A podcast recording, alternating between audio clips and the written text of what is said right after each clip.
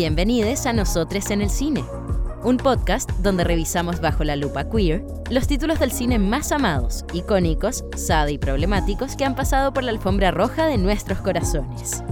Estará con ustedes en este viaje Lula Almeida, guionista y comunicadora que queremos mucho. Este podcast es presentado por AHF Chile.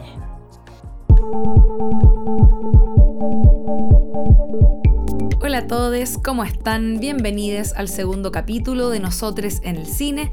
Espero se encuentren de un fantástico ánimo y si no, aquí lo vamos a subir de seguro mientras seguimos en este viaje por las películas que nos han influido, aquellas que nos conmueven y algunas que no tanto, así que sin mayores preámbulos, comencemos con esto porque se viene bueno.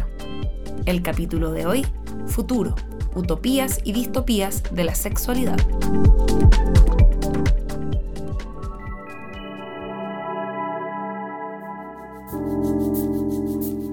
¿Es posible llegarnos a enamorar o tener algún tipo de relación con un androide?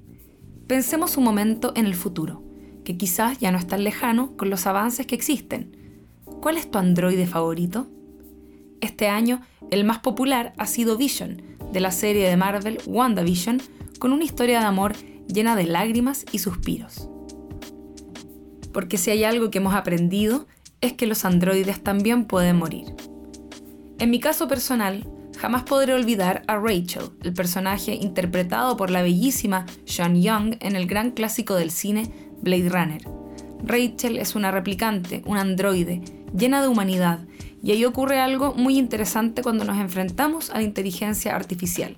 Más allá del tejido orgánico, más allá de la sangre y de los huesos, ¿qué nos diferencia? Algo que siempre me cuestiono en relación a las máquinas es que, ¿qué es realmente lo que consideramos como seres humanos que merece nuestra empatía? Podríamos decir que sería el hecho de saber que otros seres sienten, pero sin embargo vivimos en un mundo donde comemos animales. No yo, pero muchas personas, la gran mayoría, sí lo hace, y sabemos que sienten dolor. Sabemos que el trato que reciben estos animales para poder proveernos de ese alimento es inhumano, como decimos. No se lo desearíamos ni a nuestro peor enemigo. No pueden verbalizarlo quizás ese dolor, pero sabemos que sus quejidos significan precisamente eso. Todos hemos visto alguna vez uno de estos videos de PETA donde conocemos la interna de un matadero. Por lo tanto, ¿es realmente el dolor lo que nos hace empatizar? ¿O es más bien la inteligencia?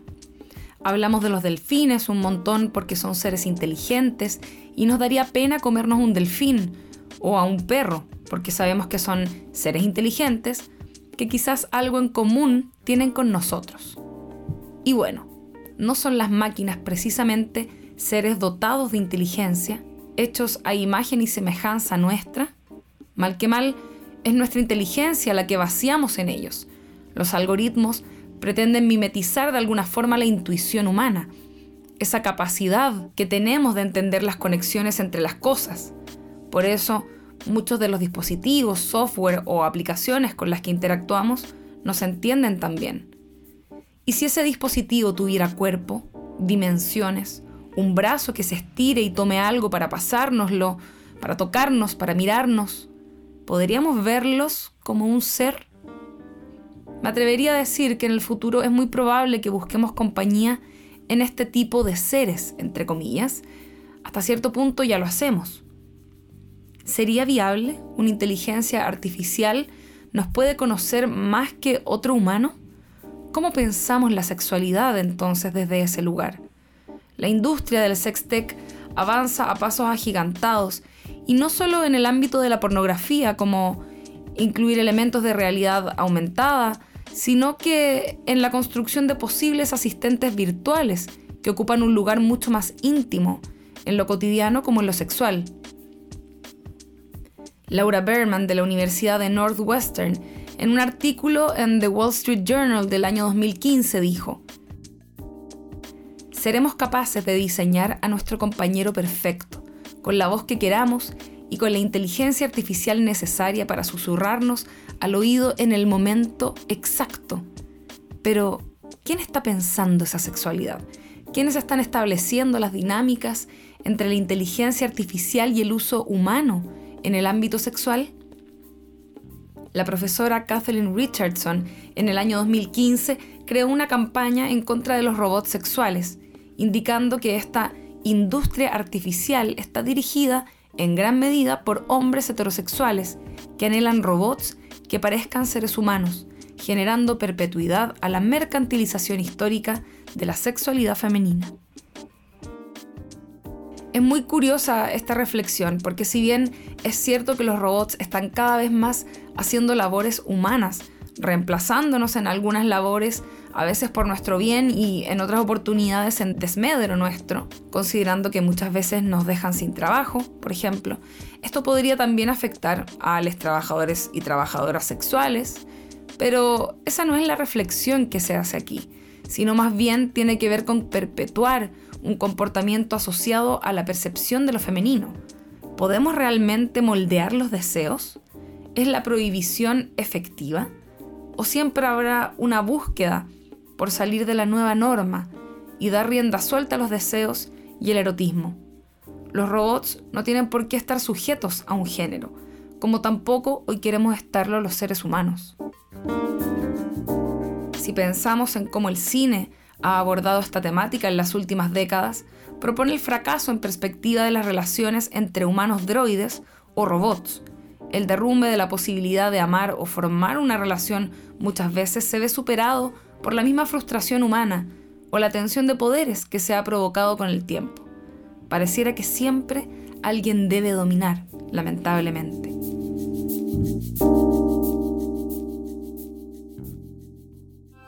Estás escuchando Nosotros en el cine. En el año 1926 se estrena la película Metrópolis de Fritz Lang, una historia de ciencia ficción sin duda influyente en todo el cine futurista, uno de los primeros acercamientos ante la posibilidad de coexistir con un cyborg. Sí, en el 1926 ya se intentaba saber qué tensiones esta realidad podría provocar. En este caso, indaga en la mujer cyborg que surge para cumplir un deseo de rebelión. Las tres etapas de construcción y deconstrucción de esta máquina nos permiten indagar en los miedos y deseos de este imaginario. Primero es un robot que obedece, luego un cyborg femenino y más adelante vemos la construcción sexual del personaje desde la visión masculina. Solo si es deseada puede existir. El sexismo, el patriarcado y el miedo de la fragilidad masculina siempre están presentes, incluso tal vez sin ser su intención. Y aquí les diré un pequeño spoiler, pero ya los casi 100 años desde su estreno me darán el permiso para hacerlo. En la película, María, la cyborg, participa en una revuelta social y, como si fuera una bruja en el siglo XV, termina siendo quemada en la hoguera. Sus facciones humanas van desapareciendo a medida que el fuego la consume, mostrándonos una regresión al robot en bruto, la amenaza al control patriarcal representado en una mujer máquina. Esta película es muy interesante porque además de ser una película sorprendentemente futurista para la época, sumado a todo lo que es el arte, el diseño de producción, la fotografía, tiene una dirección bellísima, las escenografías son increíbles, todo, todos los recursos estéticos en general. Eh, es realmente impresionante. Uno no se imagina que en los años 20 existía ese tipo de cine. Pero además de todo esto que menciono, hay un relato social detrás. Hay una observación al estado actual de las clases sociales. Actual me refiero de aquella época, pero también aplica para la de ahora. ¿Por qué no? No hemos avanzado tanto, al parecer. Donde vemos retratada una sociedad muy segmentada eh, los ricos y los pobres no se topan siquiera, donde hay una clase que no tiene mucha conciencia de la otra, y es el momento en que se transgrede esa delimitación, donde el protagonista cruza el portal que los divide, donde comienza la acción. Este protagonista, que es como un pituquito aliade, se hace consciente del desprivilegio y la precarización en la que vive la clase trabajadora, y es ahí cuando esta historia se comienza a gestar en la que esta mujer robot termina siendo clave para llevar a esta sociedad a una crisis profunda que termina por probablemente refundarla. Metrópolis no es solo una combinación de los estereotipos de género y la tecnofobia que circula en la cultura de Weimar, como se lee a menudo la película, sino una exploración contradictoria de roles de género que reconoce la ambivalencia, tanto de la tecnología como de la feminidad, indicando posibilidades tanto para la opresión de la mujer como para su liberación. Visto así, la película nos proporciona un mapeo cognitivo de las relaciones tecnosexuales en el mundo de su composición y más allá, indica la filósofa, escritora y teórica feminista Donna Haraway. Los roles de género y la dominación sexual femenina son parte de estas ficciones futuristas. Están conectadas por el deseo de dominación o lucha de clases de alguna manera. ¿Conseguiremos la igualdad? Ni en plan de humanos droides, eso es posible de acuerdo a las historias que hemos visto en el cine. Con eso en mente, viajamos al futuro a Blade Runner, que sin duda es una película icónica por varias líneas de análisis pero en este caso la sexualidad nuevamente está dominada por relaciones de poder o por intentos de liberación. ¿Qué aborda Blade Runner de acuerdo a la sexualidad?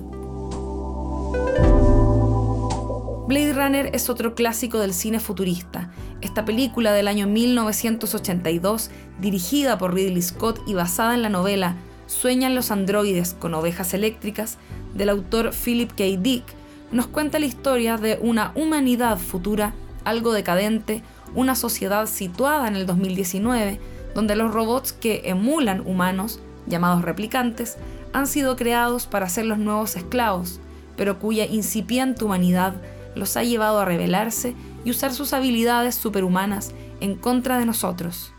Los seres humanos entonces aprenden tardíamente de su error y vemos la historia a través de los ojos de un Blade Runner, una especie de agente policial encargado de retirar a los replicantes que quedan entre nosotros. El uso de esa palabra es lo más humano que hay, retirar. No se habla de matar, porque en teoría no es vida orgánica la de un replicante, pero lo cierto es que los vemos sangrar y generar afectos y apego por sus vidas y las de otros de su especie. ¿Cuál es la diferencia entonces entre un replicante y un humano? La historia nos cuenta sobre la misión del Blade Runner interpretado por Harrison Ford llamado Deckard, quien en el camino desarrolla una relación sexoafectiva con la replicante Rachel, quien no está consciente de su naturaleza robot. Como mencionaba anteriormente, ella está llena de humanidad, entiende de pasiones y afectos, siente pena y curiosidad y la vemos con algo de angustia ante la duda de su propio origen. Los replicantes en esta historia son implantados con recuerdos falsos para que su vida sea parecida a la de cualquier humano. Y esto no solo tiene un efecto entre ellos, Descartes se enamora de Rachel y ella de él. Pero esto no es casual. Ella ha sido construida con una belleza deslumbrante, al igual que los otros replicantes pretenden ser una versión mejorada de los seres humanos. Existen replicantes que son trabajadoras sexuales, por ejemplo, y deben tener por lo tanto atractivo para los humanos y no generar ese shock, esa respuesta de rechazo que nos provoca cuando vemos una figura que emula lo humano cuando evidentemente no lo es. A esto se le llama el valle inquietante o uncanny valley.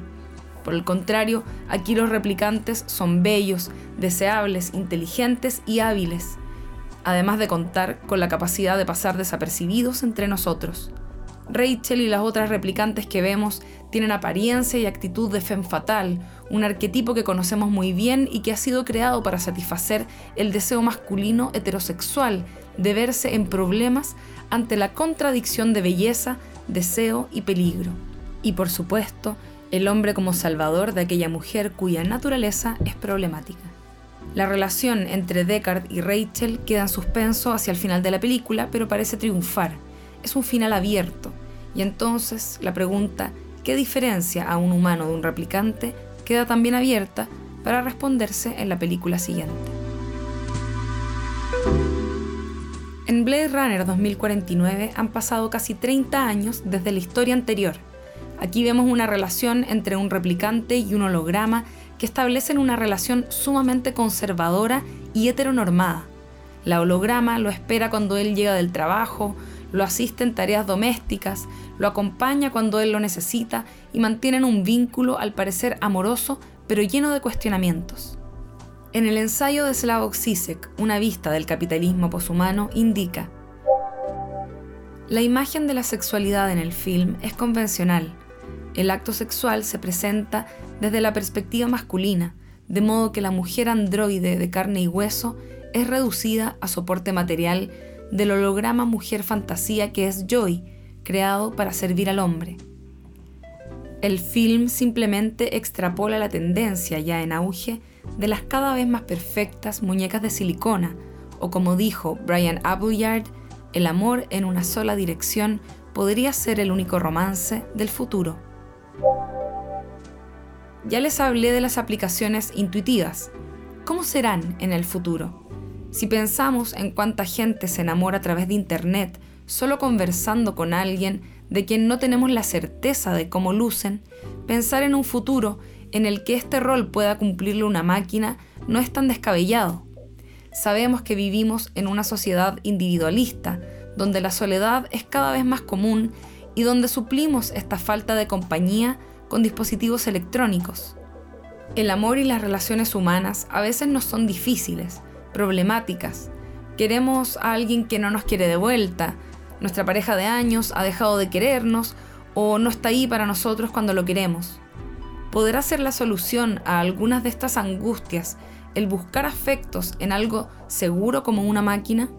Un ser, entre comillas, creado para acompañarnos, programado para querernos, sin ojos, entre comillas, para nadie más, sin distracciones, sin vida propia, sin otro foco que nosotros. Las problemáticas aquí siguen siendo profundamente humanas, porque siguen tratando sobre la libertad. Quizás lo que habría que hackear aquí no son las máquinas, sino a nosotros. Somos humanos, pero nos cuesta lidiar con otros humanos. Si pudiéramos generar un programa, una personalidad, un ser, entre comillas nuevamente, que pudiera ser como queremos y darles el cuerpo que queremos, ¿acaso no lo haríamos? ¿Cómo entraremos en ese conflicto en el futuro? Es muy interesante y es algo que vemos en todas estas películas. En el caso de Blade Runner 2049, ¿encontramos avances narrativos relevantes? El patriarcado sigue predominando en el argumento, además de no contar con ningún personaje LGBTIQA más visible.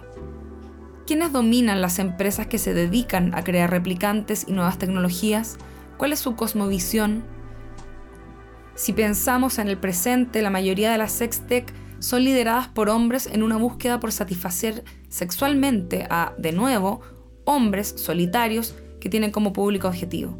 ¿Cómo imaginamos el futuro? ¿Con qué rol cumplimos las mujeres en este contexto?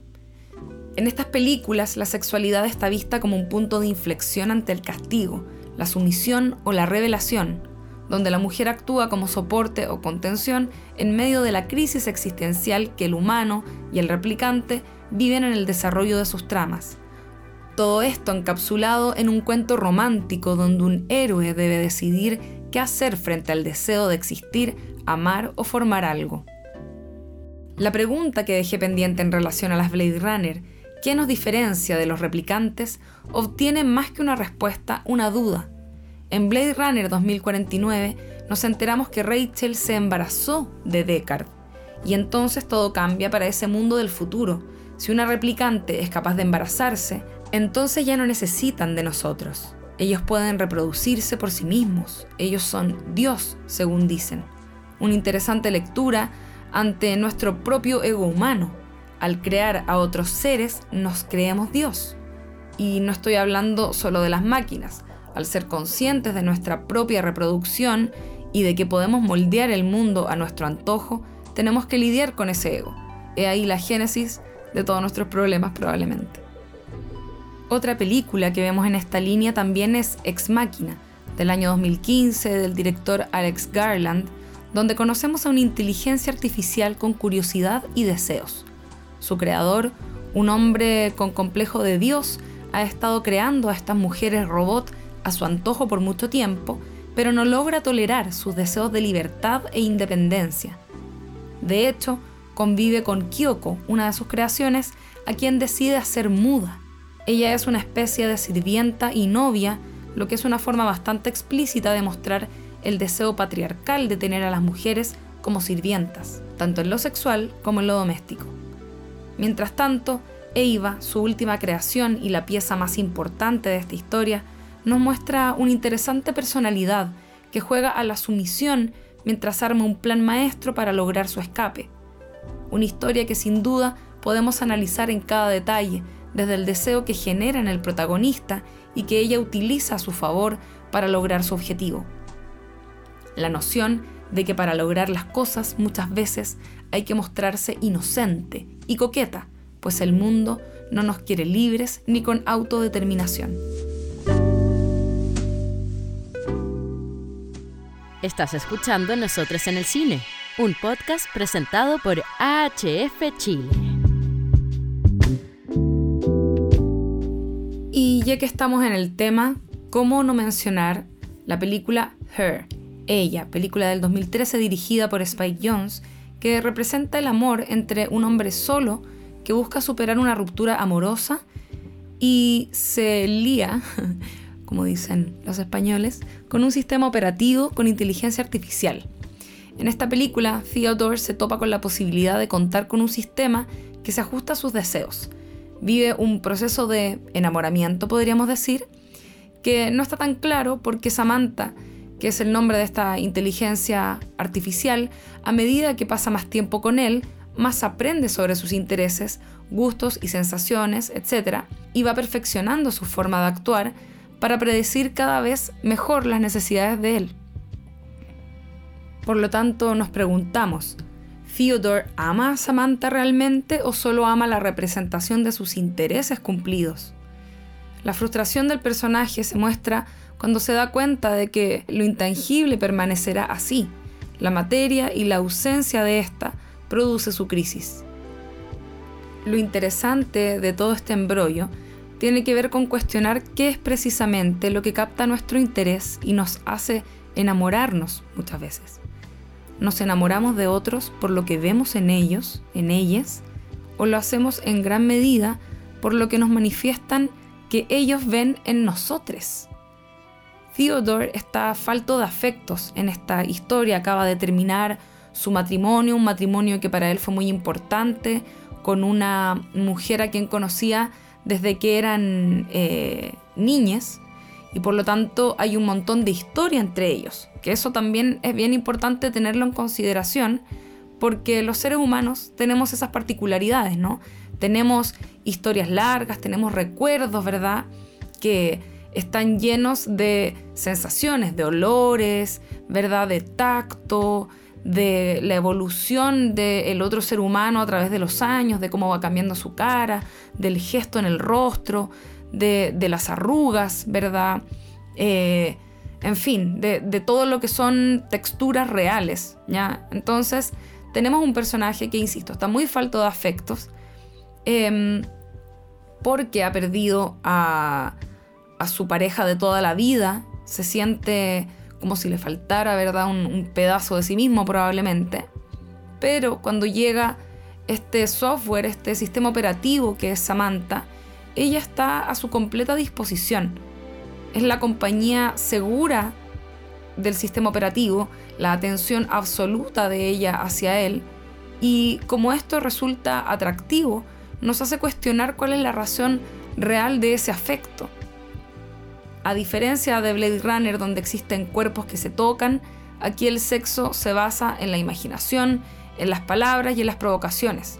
Hay una mm, escena muy importante en esta historia porque obviamente, como te cuentan, es como la historia de un pololeo, pero entre un ser humano y, su computador, podríamos decir, o, algo por el estilo. Es, un, sistema operativo que, que lo sigue igual durante el día, como en su celular, es como un, pequeño celular que imaginaron en esa época que sería la, evolución de, lo que tenemos hoy por smartphone. Y mm, por lo tanto, este personaje siente esta compañía, ya la tiene siempre al lado y llega el momento inevitable, podríamos decir, en que desean tener sexo. Ocurre algo interesante en el caso de Samantha, porque es un personaje que tiene curiosidad, yo creo que eso es como lo más em, importante siempre cuando se habla de estas inteligencias artificiales que generan una sensación algo humana, que generan deseos humanos, es porque hay curiosidad. Hay curiosidad detrás de esa inteligencia artificial. Y creo que es re interesante porque la curiosidad no, no es solo algo humano, ¿verdad? Pero sí es algo animal. El animal es curioso. Ya no se queda. Eh, no se queda tranquilo con lo que tiene enfrente, sino que busca, porque tiene deseos, ¿no es cierto? Busca ya sea el alimento, busca a otro animal para interactuar. Eh, existe siempre esta búsqueda y por lo tanto eso es algo que vemos en estas inteligencias artificiales que hemos visto eh, a lo largo de estas películas. Esa es la particularidad que tienen, ¿no es cierto? Además Samantha tiene sentido del humor, por ejemplo, que también eso es algo que se dice, según Maturana, sería propio de los humanos nada más. Entonces también ahí se genera algo muy interesante. Obviamente ella recopila un montón de información de la red, de la web, ¿verdad? Y también cosas que toma del propio Theodore para gustarle a él, para agradarle a él. Y por lo tanto tiene todas estas emociones y características humanas a flor de piel. Y como decía, llega un momento inevitable en el que quieren tener sexo porque ella también tiene la curiosidad de lo que es sentir, de lo que es tener piel, de lo que es tocar, de lo que es sentir a alguien cerca. Y tienen una relación sexual que es em, verbal, podríamos decir, se nutre de la conversación y de lo que imaginan, porque ella también al parecer tiene la capacidad de imaginar, y es una relación sexual efectiva, ya tiene los resultados esperados. Nuevamente, esto podríamos equipararlo con tener, por ejemplo, sexo telefónico o con las interacciones que se generan a través de redes sociales. De hecho, cuando finalmente esto ya no es suficiente y Samantha busca a una mujer para que sea su cuerpo, Theodore la rechaza. No es ella, no es lo que él imaginaba de Samantha, porque Samantha no es nadie. Al ver esta película es imposible no quedar con la inquietud del futuro que nos depara. Vivimos pendientes de nuestros dispositivos electrónicos, cambiamos nuestra apariencia con filtros de Instagram, contamos lo que queremos en nuestras redes, mostramos estados de ánimo que podrían no ser, ¿verdad? Entonces, ¿cuál es la realidad y cómo será en el futuro?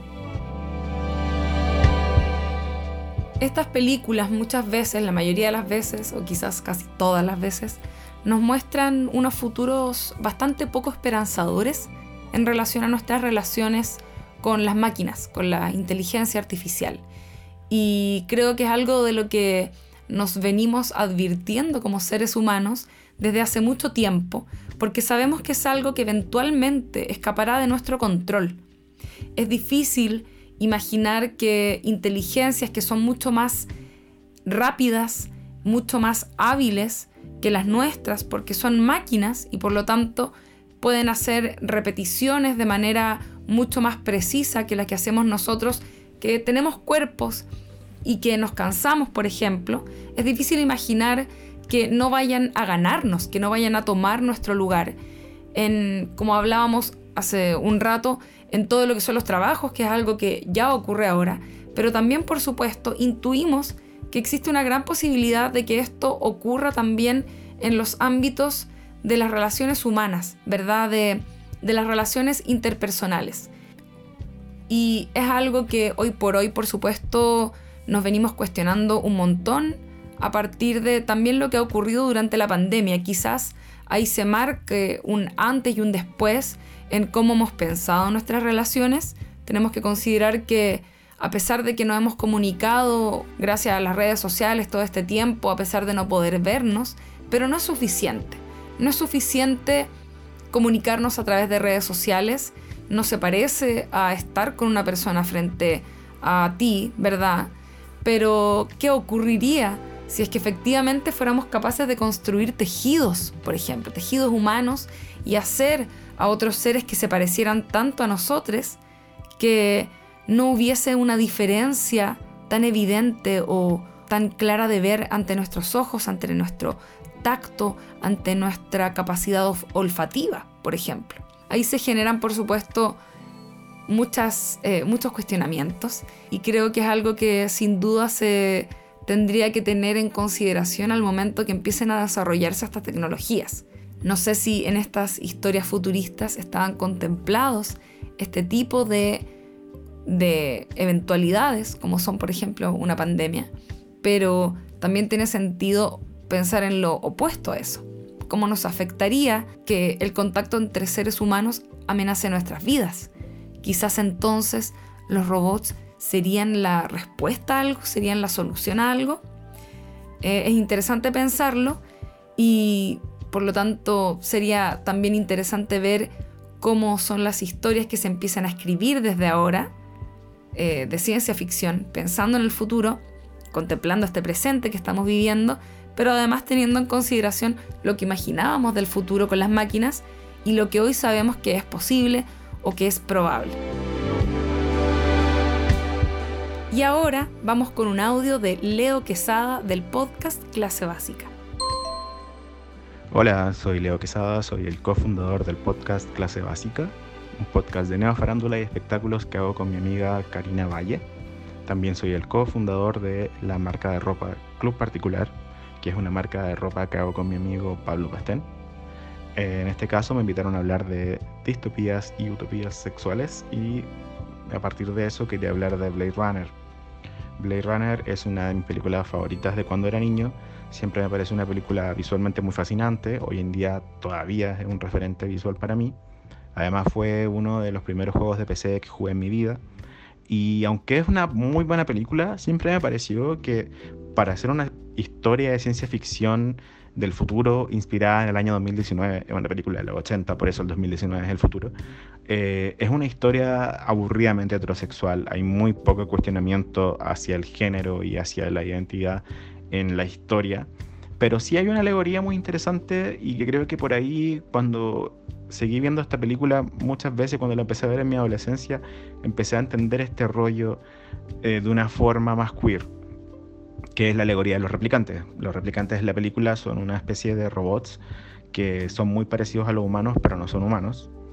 Y los replicantes eh, en el fondo son perseguidos porque la humanidad decidió que ellos no podían existir y las leyes de la sociedad no permiten que ellos existan y es el trabajo del detective Deckard buscarlos y matarlos o en la jerga de la película retirarlos.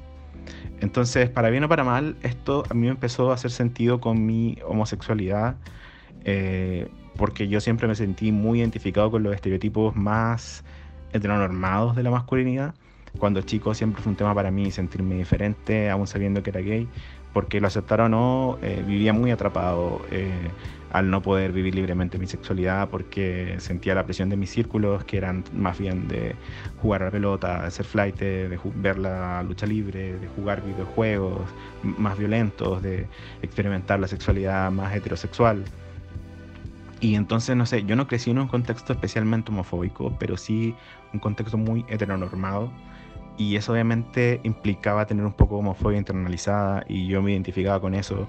Sentía que, entre comillas, pasaba piola y que no necesitaba en el fondo vivir abiertamente mi sexualidad, decir como que, no sé, yo no voy a ser ese tipo de gay porque voy a ser distinto, porque soy masculino, qué sé yo, qué sé yo. Cosas que hoy en día obviamente me parecen ridículas, pero que durante mi adolescencia y la formación de mi personalidad fueron importantes para mí.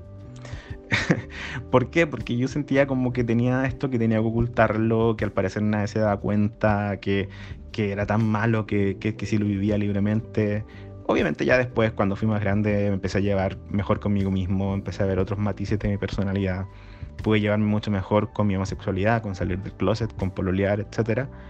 Pero eh, siempre sentí muy cercana esta idea de Blade Runner, donde los replicantes eran estos robots que eran muy parecidos a los humanos, pero que, aunque tú no podías notar la diferencia, eh, el trabajo de la policía, que en este caso era representada por el detective Deckard, era perseguirlos, para matarlos, eh, retirarlos en el fondo de la sociedad, pero también la película te daba a entender que, que, Deckard también podía ser un replicante y que él o no lo sabía o, o lo vivía de una forma muy reprimida. Con el tiempo eh, esta lectora me pareció muy queer porque al final los replicantes son estos seres que mantienen una identidad escondida de la sociedad y Deckard como que busca en el fondo encontrarlos y, sacarlos del closet, entre comillas, y habla mucho de este miedo al otro, de esta persecución al diferente. Eh, creo que hoy en día eso está súper presente en, en, la mayoría de, de nuestras conversaciones, ¿cachai? Entonces encuentro como que este tipo, esta alegoría específicamente a mí me hizo mucho sentido. Eh, Blade Runner una película que me acompañó mucho en mi periodo de aceptación de mí mismo y, y me parece súper fome y súper triste que, que teniendo este discurso que está bien normalizado en internet hay harta gente que está de acuerdo con esta lectura más queer de Blade Runner. Eh, la gente que hizo la secuela, que es Blade Runner 2049, no lo haya tomado en cuenta. Eso me parece muy aburrido. Creo que la película estaba pintada para entender esta lectura y darle y sacarle más el jugo, pero eh, la segunda parte de la película no se trata mucho de eso, se trata más de otros temas que son igual muy interesantes, igual muy relacionados a la sexualidad, pero eh, fue una oportunidad desperdiciada el, el no haber tomado esta lectura queer que es tan interesante para aplicarla en esta segunda parte. Pero eso, eh, personalmente me parece una película muy buena para hablar de este tipo de temas. Eh, y eso, espero que puedan verla, entenderla como yo la entendí y, y vivir su sexualidad de una forma más libre, futurista y de ciencia ficción. eso, muchas gracias.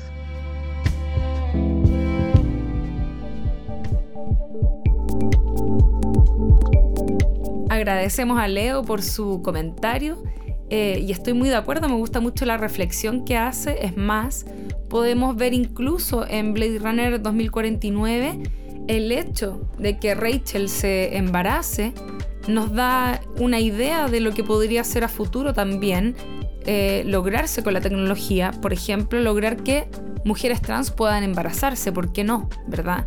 Así que muy, muy, muy interesante toda esa lectura. Te agradecemos nuevamente tu audio y ahora sí nos despedimos. Muchas gracias por haber escuchado hasta acá en este segundo capítulo de Nosotros en el Cine. Encuéntranos como arroba AHF Chile en todas nuestras redes sociales para que no te pierdas nuestras noticias y consejos de educación sexual. Soy Lula Almeida, hasta la próxima.